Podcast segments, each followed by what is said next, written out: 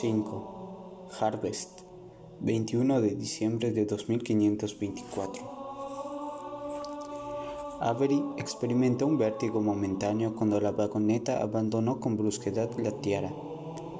La gravedad artificial de la estación no era muy fuerte, pero a pesar de ello, la vagoneta necesitó engranar las paletas maglev. Efectuar un contacto temporal con la película superconductora del ramal número 3 para poder liberarse. Tras unos pocos kilómetros, las paletas se replegaron y la cabeza de Avery dejó de dar vueltas. El tirón de la masa de Harvest fue todo lo que el vehículo necesitó para proseguir con la caída. Por los altavoces, el ordenador de información del vehículo anunció que el viaje desde una órbita geoestacionaria hasta Utgard, la capital ecuatorial de Harvest, duraría menos de una hora. Luego, por los altavoces más pequeños del asiento de Avery, le preguntó si le gustaría oír la presentación planetaria oficial del CA. Avery dirigió una veloz mirada a Helen, que todavía toqueteaba su arnés unos cuantos asientos a su izquierda, sobre todo para no tener que pasar todo el viaje eludiendo a las preguntas incómodas del ayudante médico. Avery accedió. Al instante, el sargento mayor notó cómo su com vibraba en sus pantalones de faena color khaki. Lo sacó del bolsillo y dio un golpecito a la pantalla táctil, conectándola a la red de la vagoneta. Luego retiró los auriculares integrados y se los colocó.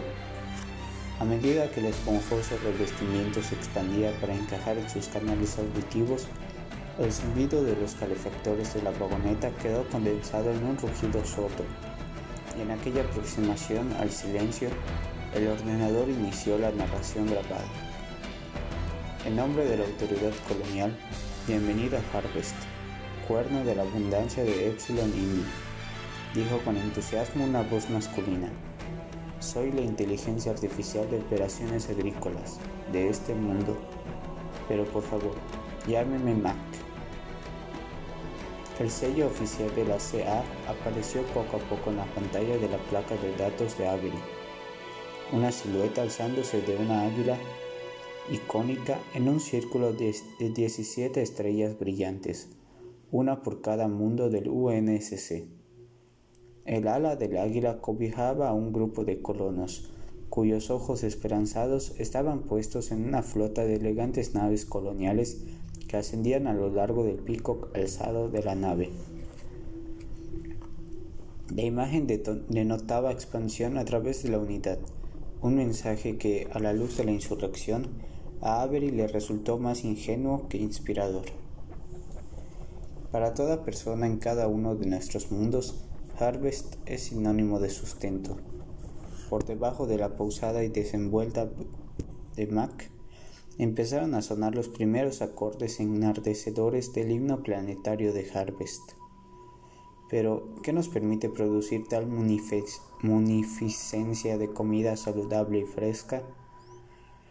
Hizo una pausa en la narración para darle más teatralidad, y en aquel momento el polo septentrional del planeta se alzó por encima del borde inferior de la portilla de la pared situada frente al asiento de Avery un trozo de mar azul intenso carente de hielo, que descansaba en la suave curva de una costa. Dos palabras, prosiguió Mac respondiendo a su propia pregunta. Geografía y clima. El supercontinente Eda cubre más de dos tercios de Harvest, lo que genera una abundancia de terreno cultivable.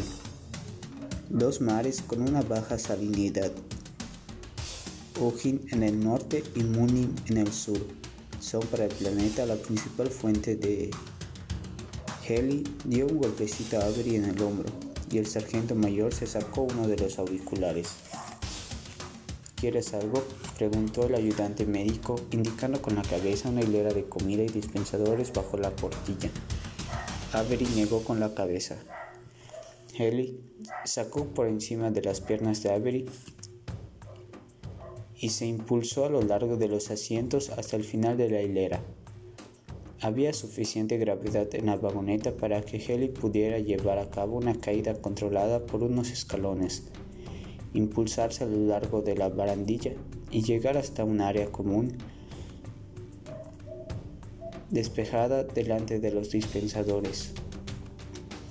Pero cuando el oficial intentó andar, sus piernas parecieron perder pie y cayó hacia atrás sobre las manos extendidas. Avery detectó un, atisbo de voluntad en la payasada de Helly, como si quisiera hacer reír. Si era así, funcionó. Algunos de los técnicos de mantenimiento de la tierra, sentados en las gradas situadas a la derecha de Avery, Aplaudieron y silbaron mientras el ayudante médico intentaba recuperar el equilibrio. Heli encogió los hombros y ofreció una sonrisa tímida que venía a decir, ¿qué le voy a hacer?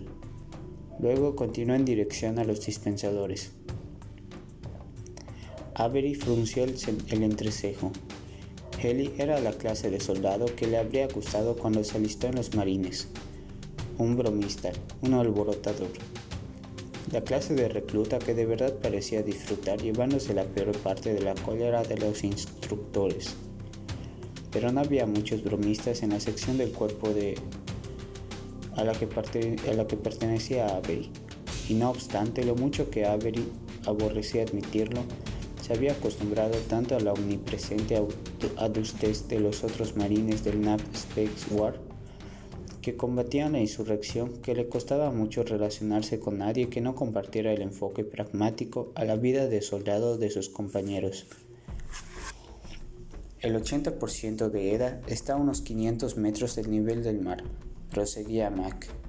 De hecho, el único cambio de altitud de auténtica importancia tiene lugar a lo largo del Bifrost, lo que ustedes llaman una escarpadura que divide el continente en diagonal. Eche una mirada. Debería poder verla ahora, justo al oeste de Utgard. Avery se sacó el auricular restante. La vista hablaba ya por sí misma. Pudo distinguir apenas la punta nororiental del, del Bifrost bajo una madeja de cirros. Un brillante declive de pizarra caliza que empezaba en las llanuras septentrionales justo al sur del mar Ugin y discurría en dirección sureste hacia el Ecuador.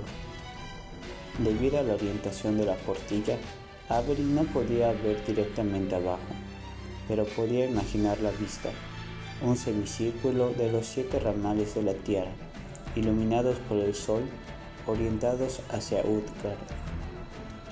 Transcurrieron muchos minutos y luego la portilla quedó ocupada por un batiburrillo de colores pastorales amarillos, verdes y marrones. Una cuadrícula creciente de campos de cultivo entrecruzados por líneas plateadas. Avery asumió sin equivocarse que éstas formaban parte de un sistema de ferrocarril maglev. Siete líneas principales que salían de depósitos situados en la base de cada uno de los montacargas y se dividían en vías secundarias más pequeñas, igual que las venas en una hoja. El ordenador de la vagoneta volvió a hablar por los altavoces para avisar a los pasajeros que regresaran a sus asientos mientras tenía lugar la desaceleración al interior de Utgard. Pero los técnicos seguían bebiendo cerveza de los distribuidores automáticos cuando el primero de los edificios de la capital apareció ante la vista. La silueta de los edificios recortados contra el horizonte no era espectacular eran solo unas pocas docenas de torres, ninguna de más de 20 pisos. Pero todos los edificios eran diseños modernos envueltos en cristal, prueba de que Harvest había evolucionado mucho desde la última visita de Avery. Cuando había llevado a cabo la misión, la ciudad, no era mucho más que unos pocos bloques prefabricados de policrete, y toda la colonia tenía una población de 50 tal vez 60.000 residentes. Comprobando su placa de datos com una vez más antes de, guardarla, averiguó que el número había aumentado hasta algo más de 300.000. De improviso, los edificios desaparecieron y la vagoneta se oscureció a medida que pasaba al interior del anclaje del ramal número 3. Un voluminoso monolito de policrete conectado a un almacén inmenso donde docenas de contenedores de carga esperaban para ascender.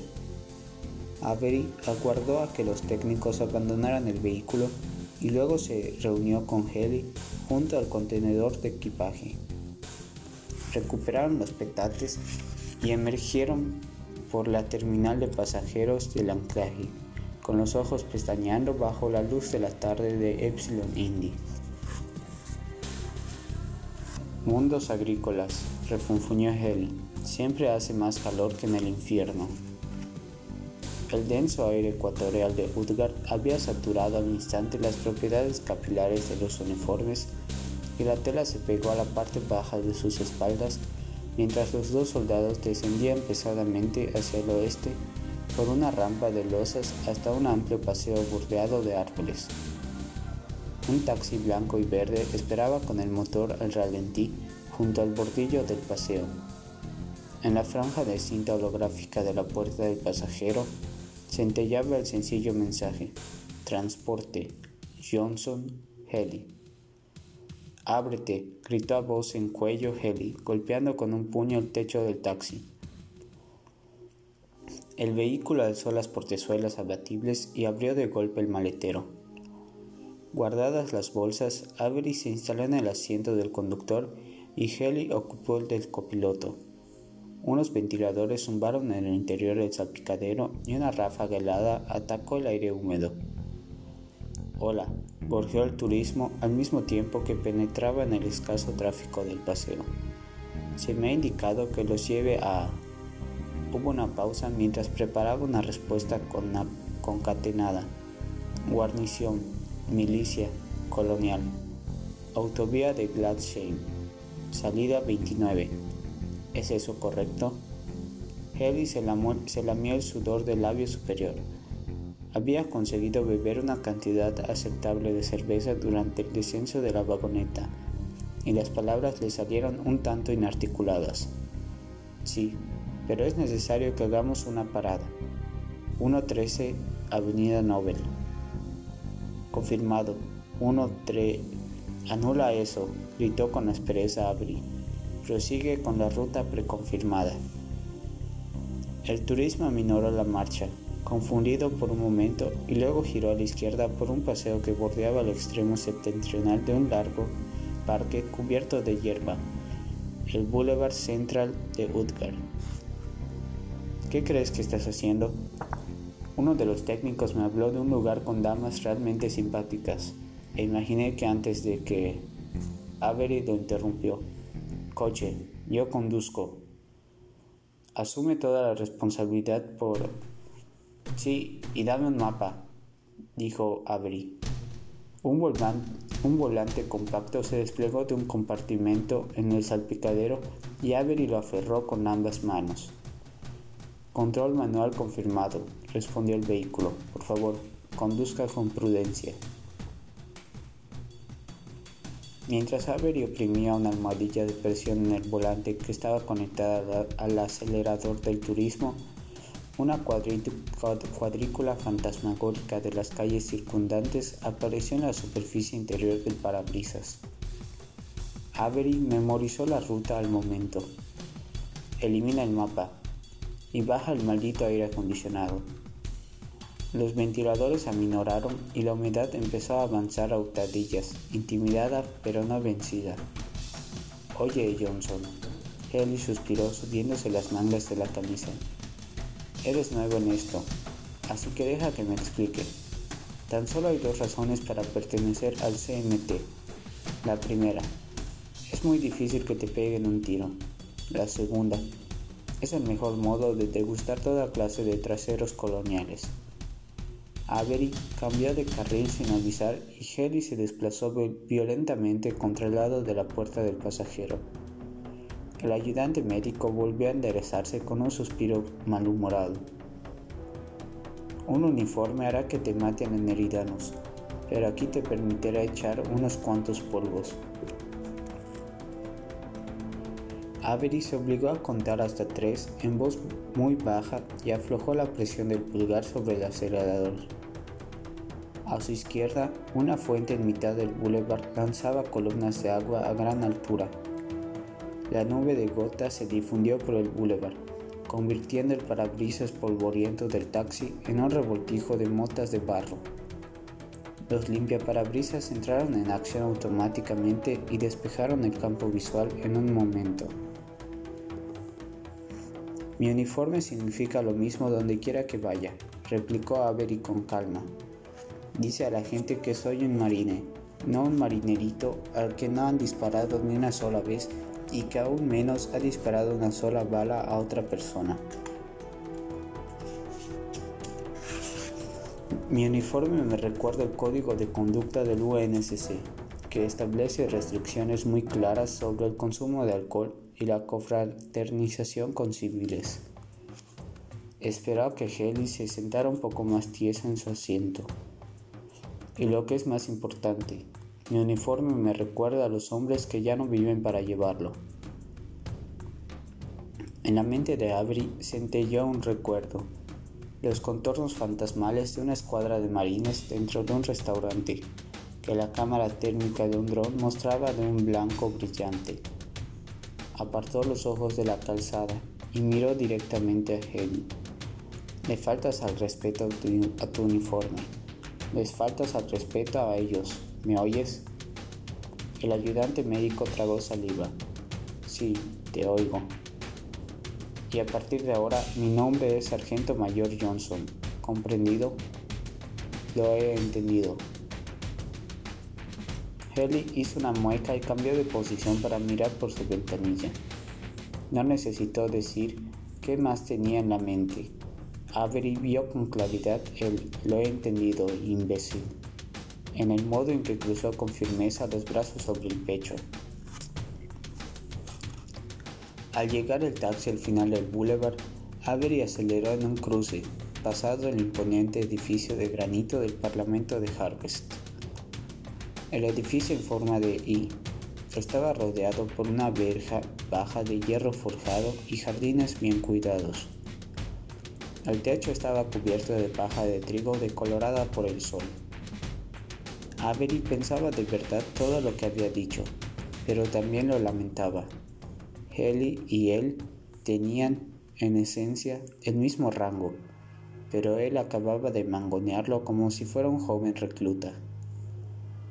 ¿Cuándo me convertí en un hipócrita así? se preguntó, cerrando con más fuerza las manos sobre el volante. Sus tres días de juerga allá en el distrito no eran la primera vez que había acabado borracho estando de uniforme. Avery se preparaba para pronunciar una lacónica disculpa cuando Harry rezongó. Oh, y sargento mayor, cuando tengas la posibilidad, acércate a la acera. El suboficial de primera, Heli, necesita vomitar. Tres silenciosas horas más tarde, habían descendido por el Bifrost y estaban muy en el interior de la llanura de Ida. Epsilon Indy se posaba en medio de una estela rosa y naranja, por encima de una autovía completamente recta de dos carriles. Debido al pequeño diámetro de Harvest, el horizonte tenía una maduración que había surgido del valle de Aida tras muchos kilómetros de huertos de árboles frutales. Avery había bajado la ventanilla del coche y, el aire que se remolinaba en el interior del taxi ya no era insoportablemente caliente. El calendario militar del UNSC que seguía el de la Tierra decía que era diciembre, pero en Harvest estaban en pleno verano, en mitad de la época de crecimiento. Una vez que los últimos rayos de Epsilon Indy se hundieron bajo el horizonte, oscureció muy deprisa. No había luces en la carretera, no se veía ningún asentamiento. Harvest no tenía luna, y si bien algunos de los otros planetas del sistema brillaban inusitadamente cerca, el reflejo de su brillo estelar no era suficiente para iluminar el camino que tenían delante. Cuando las luces del turismo se encendieron, Avery divisó el indicador de salida y giró al norte abandonando la autovía. El vehículo dio bandazos al encontrarse con la gravilla suelta de un camino empinado. Unos cuantos giros suaves entre el trigo y llegaron a una plaza de armas rodeada de edificios de policrete de un solo piso y de reciente construcción. Comedor, barracones, parque motorizado y triaje. El mismo perfil estándar que Avery había visto muchas veces antes mientras hacía que el turismo describiera un círculo alrededor de la asta bandera del patio de armas, los faros iluminaron a un hombre sentado en los escalones del comedor de la tropa fumando un cigarro. El aroma que flotó a través de las ventanillas del vehículo resultó reconocible al instante. Sweet William, la marca preferida de más o menos todos los oficiales del cuerpo. En cuanto paró el coche y salió de él, Avery se apresuró a saludar. Descanse. El capitán Ponder dio una larga chupada al cigarro. Johnson y Haley, ¿correcto? Sí, señor, respondieron juntos los dos hombres. Ponder se levantó despacio de los escalones. Me alegro de tenerlos aquí. Dejen que los ayudes, que los ayude con su equipo. No hace falta, señor. Solo tengo las dos bolsas. Viajar ligero y ser el primero en pelear. El capitán sonrió. Teniendo en cuenta los escalones, Avery se dio cuenta de que Ponder era unos pocos centímetros más bajo que él y con unas espaldas un poco menos anchas. Supuso que la edad del capitán estaría en algún punto al norte de los 50, pero con el pelo cortado casi al rape y entrecano y la piel bien bronceada, parecía tan vital como un hombre con la mitad de sus años, salvo por el dato de que le faltaba el brazo derecho. Avery advirtió que la manga de la camisa de faena de Ponder estaba doblada a la altura de un codo inexistente y prendida con pulcritud al costado. Luego dejó de mirar. Había visto gran cantidad de personas con amputaciones, pero era raro encontrar a un marine en activo al que no hubieran equipado con una prótesis permanente. Ponder indicó con la cabeza el turismo. Lamento lo del vehículo civil. Hace una semana que tendrían que haber llegado los Suarto. Retrasos en el transporte, si es que puede creerlo. Tengo a mi otro jefe de pelotón en Utgard, intentando averiguar su paradero. ¿Qué hay de los reclutas? preguntó Avery, sacando los petates del coche. El lunes. Tenemos todo el fin de semana para organizarnos. Avery cerró el maletero. En cuanto se apartó, el vehículo dio marcha atrás alrededor del asta de la bandera y resiguió los surcos dejados hasta llegar a la carretera. ¿Qué pelotón es el mío? preguntó Avery. El primero, Ponder señaló con el cigarro uno de los dos barracones en el extremo meridional del patio de armas. Se echó su petate al hombro. ¿Me ha metido con los novatos, señor? Solo hasta que usted despeje un espacio en triaje. Alguien en logística ordenó una barbaridad de suministros. Debe de haber confundido esta guarnición con algún CSH en Tribute. Kelly rió entre dientes. Avery no lo hizo. Estaba más que familiarizado con la clase de bajas que recibió un hospital de apoyo en combate. Las máquinas expendedores del comedor funcionan si quieren algo, prosiguió el capitán. De no ser así, descansen un poco. He programado una sesión informativa para las 0730 para repasar el programa de adiestramiento para asegurarnos de que ponemos en marcha la primera fase correctamente. ¿Alguna otra cosa para esta noche, señor? preguntó Avery. Ponder sujetó con fuerza el cigarro entre los dientes. Nada que no pueda esperar hasta mañana.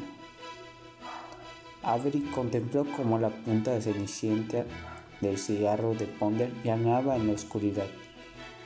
Luego saludó y marchó en dirección al barracón del primer pelotón, con Heli andando tras él por la gravilla suelta. El capitán contempló cómo atravesaban los charcos de luz que proyectaban los arcos luminosos elevados del patio de armas. Algunas cosas, sabía, no podían esperar. Arrojó el cigarro y la aplastó con la bota. Luego siguió su propio camino hasta sus dependencias privadas colindantes con el parque motorizado.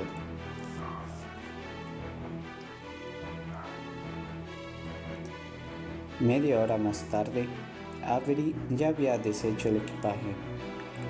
Todo su equipo estaba pulcramente guardado en una taquilla adosada a la pared en su cubículo de jefe de pelotón.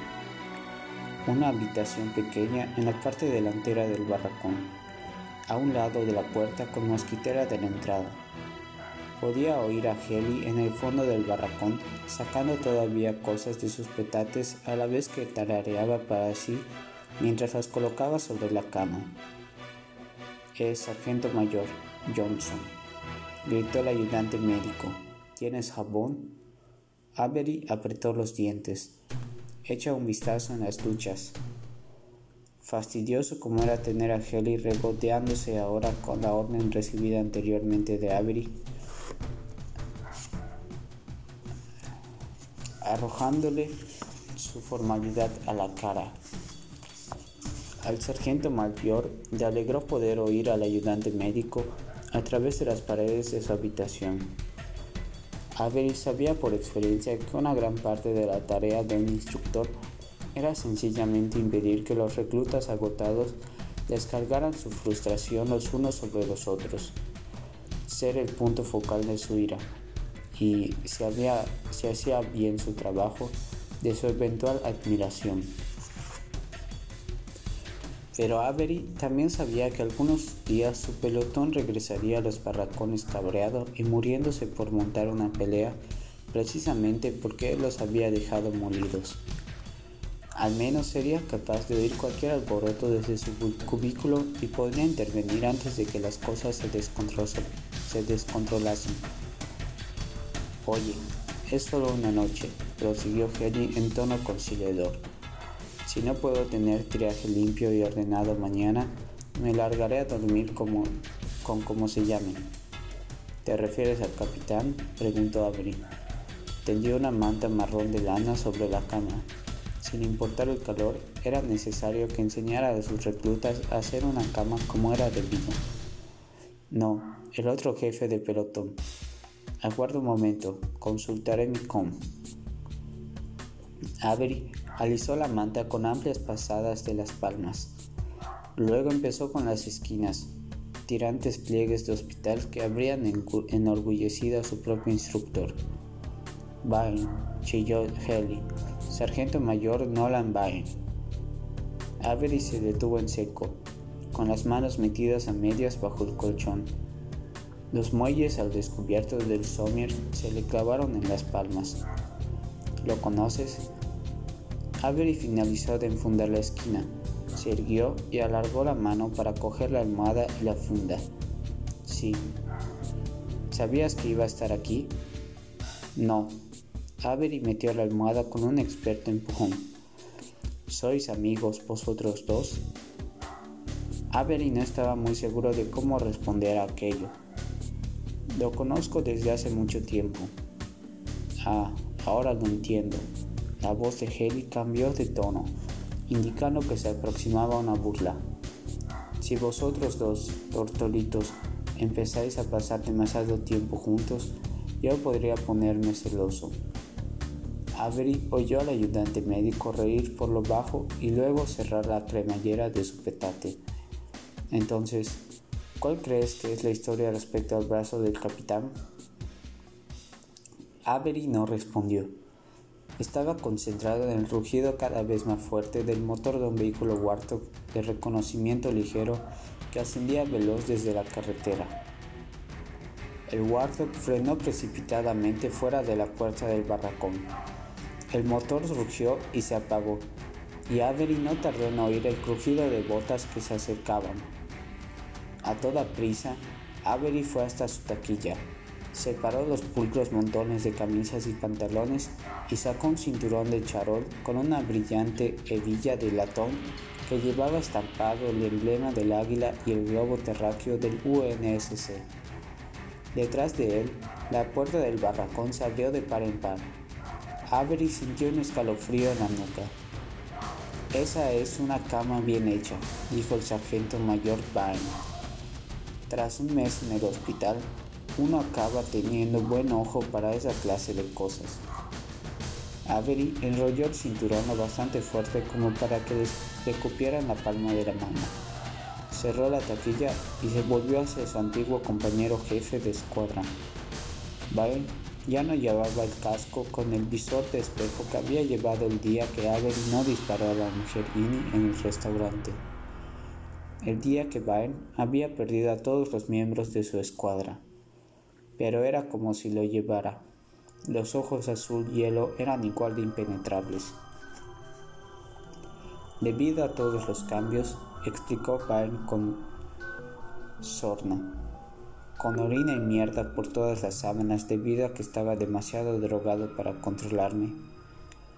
Cuando las enfermeras me ponían unas limpias, siempre las metían demasiado tirantes o no lo suficiente. Me alegro de verte, Byrne. Pero esa, continuó Byrne, haciendo caso omiso del saludo de Avery, esa es una cama bien hecha.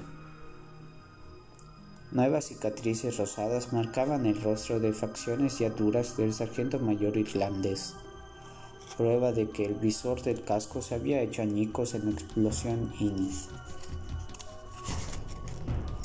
Unas puntadas irregulares de una herida de metralla discurrían desde la sien izquierda hacia arriba y por encima de la oreja. El pelo negro debió de quemarse por completo, aun cuando lo llevaba muy corto siguiendo las ordenanzas. Avery vio que volvía a salir a trozos. Me alegro de que estés bien, dijo Avery. ¿De verdad? El acento irlandés de Byrne había empezado a espesarse. Tras años de servir juntos como soldados, Avery sabía con exactitud qué significaba eso, pero quería que Byrne supiera una cosa. Todos eran buenos hombres. Lo siento. Byrne negó con la cabeza. No lo sientes lo suficiente. Para ser tan grandulón, Byrne se movió con sorprendente velocidad.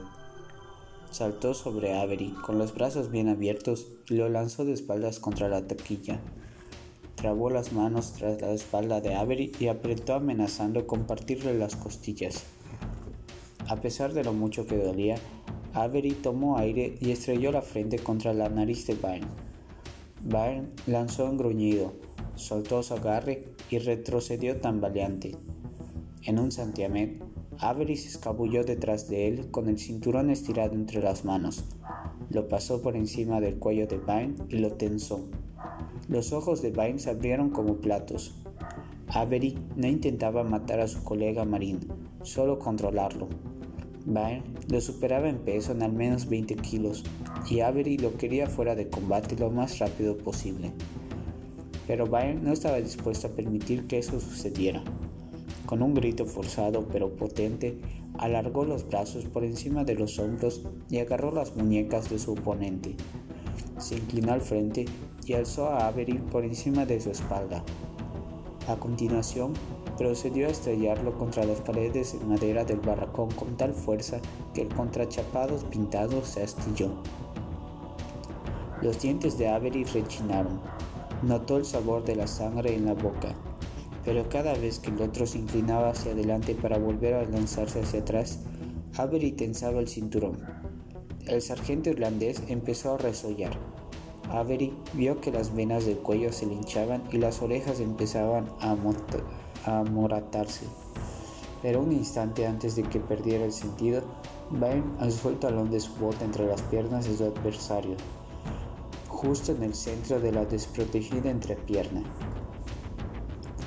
En los pocos segundos que tenía antes de quedar encorvado de dolor, Avery pasó un pie alrededor de las espinillas de Byrne y lo derribó sobre la cama. Byrne no llegó a alcanzar la cama por completo y se golpeó la frente con el marco del somier. quedó flácido. Mientras Avery le daba la vuelta sobre la espalda y alzaba un puño para terminar el trabajo. Un dolor debilitante se propagó desde su entrepierna hasta el brazo. Los ojos de Byrne pestañearon, intentando eliminar la sangre que mandaba de un feo, manaba de un feo corte irregular, y Avery lanzó un puñetazo a media velocidad. Pero Byrne estaba solo aturdido, así que alzó una mano enorme y atrapó el puño del otro en un férreo, férreo apretón. ¿Por qué no hiciste el disparo? resopló Byrne. Había civiles, gruñó Avery. Byrne lanzó la otra palma hacia arriba, a la barriga de Avery, aferrando la camisa, y con un potente empujón arrojó al sargento mayor por encima de sus hombros en dirección a la puerta del barracón. Los pulmones de Avery se quedaron de golpe sin aire cuando impactó de espaldas en el estrecho pasillo que había fuera de su cubículo. Tenías una orden, cogió Byrne, poniéndose de pie. Avery se incorporó penosamente, respirando con dificultad. Había una criatura, un niño. ¿Y mi equipo qué? Byrne avanzó pesadamente hacia Avery y le lanzó un puñetazo alto y corto. Pero Avery lo, interceptó con el antebrazo izquierdo y contraatacó con un poderoso derechazo. Mientras la cabeza de Byrne efectuaba un brusco giro, Avery le clavó una rodilla en los riñones, pero Vine previó el golpe y le empujó hacia atrás contra la pared del pasillo. Avery sintió como su hombro izquierdo se dislocaba y luego volvía a encajar en su sitio. Pestañeó para controlar el dolor, lo que proporcionó una oportunidad a su contrincante. El otro sargento mayor le echó las manos al cuello al instante. Te enseñaron a ser un asesino, Avery, nos lo enseñaron a ambos. Vine le deslizó pared arriba hasta que sus botas se agitaron a medio metro del suelo. Las luces fluorescentes del barracón parecieron perder intensidad y Avery vio lucecitas. Intentó liberarse con una patada, pero no sirvió de nada. No puedes esconderte de esto, dijo despectivo Vine y como que existe el infierno, que no puedes esconderte de mí. Avery estaba a punto de perder el conocimiento cuando oyó el chasquido metálico de alguien que accionaba la corredera de una pistola. Sargento Mayor Byrne, dijo el capitán Ponder con firmeza. Retírese. Byrne apretó con más fuerza la garganta de Avery. Esto es un asunto privado. Suéltele o disparo. Tonterías. No, Marín. La voz del capitán mostraba una serenidad total. Le aseguro que no es así. Byrne abrió las manos. Avery cayó y se desplomó contra la pared. Jadeando, miró en dirección a la puerta del barracón. El capitán sostenía una pistola M6 reglamentaria en una prótesis que reemplazaba el brazo perdido pudo ver las brillantes articulaciones de titanio de los dedos artificiales de Ponder y la trama de fibra de carbono de la musculatura del antebrazo. Conozco las cifras, dijo Ponder.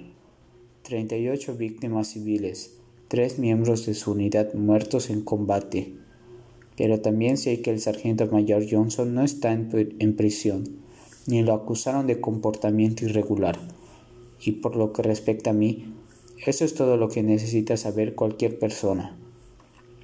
Vine apretó los puños, pero los mantuvo a los costados. Está enfadado, lo comprendo, pero esto se ha acabado esta noche.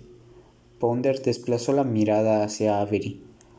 Si tiene algo más que decir, ahora es el momento. Señor, no señor. La voz de Avery era ronca. Los ojos de Ponder fueron veloces hacia Byron. ¿Y usted? Sin pensárselo un instante, Byron estrelló un puño contra un lado del rostro de Avery.